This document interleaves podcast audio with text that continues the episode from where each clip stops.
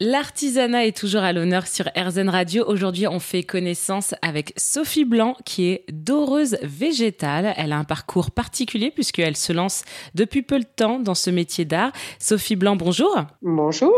On va commencer par votre parcours. Comment s'est passé votre parcours pour en arriver aujourd'hui à doreuse végétale? Euh, C'est un parcours de reconversion. Je suis à l'origine euh, électronicienne, informaticienne, analyste, programmeur. Ce métier ne m'épanouissait pas et en 99, j'ai décidé de reprendre euh, une formation en mobilier. Donc j'ai fait une formation à l'école Boulle en ébénisterie, puis en restauration de mobilier. Et puis j'ai eu une entreprise pendant 20 ans avec mon mari, l'atelier à l'oreille du bois, où j'ai fait de la restauration de mobilier et de bois doré. Et naturellement, ben, j'ai associé ce, savoir-faire de doreuse sur, euh, sur du végétal. J'ai toujours glané et donc ben, j'ai transféré mon savoir-faire de doreuse euh, sur, euh, sur le végétal et je me suis mise à composer des scènes. On passe de restauratrice euh, d'ébénisterie à, doreuse. Qu'est-ce qui manquait dans votre ancien métier? En fait, le métier de restaurateur, on est très en retrait. Le métier de restaurateur hein, se met dans la position de celui qui a fabriqué à l'époque, au 17e, 18e, etc.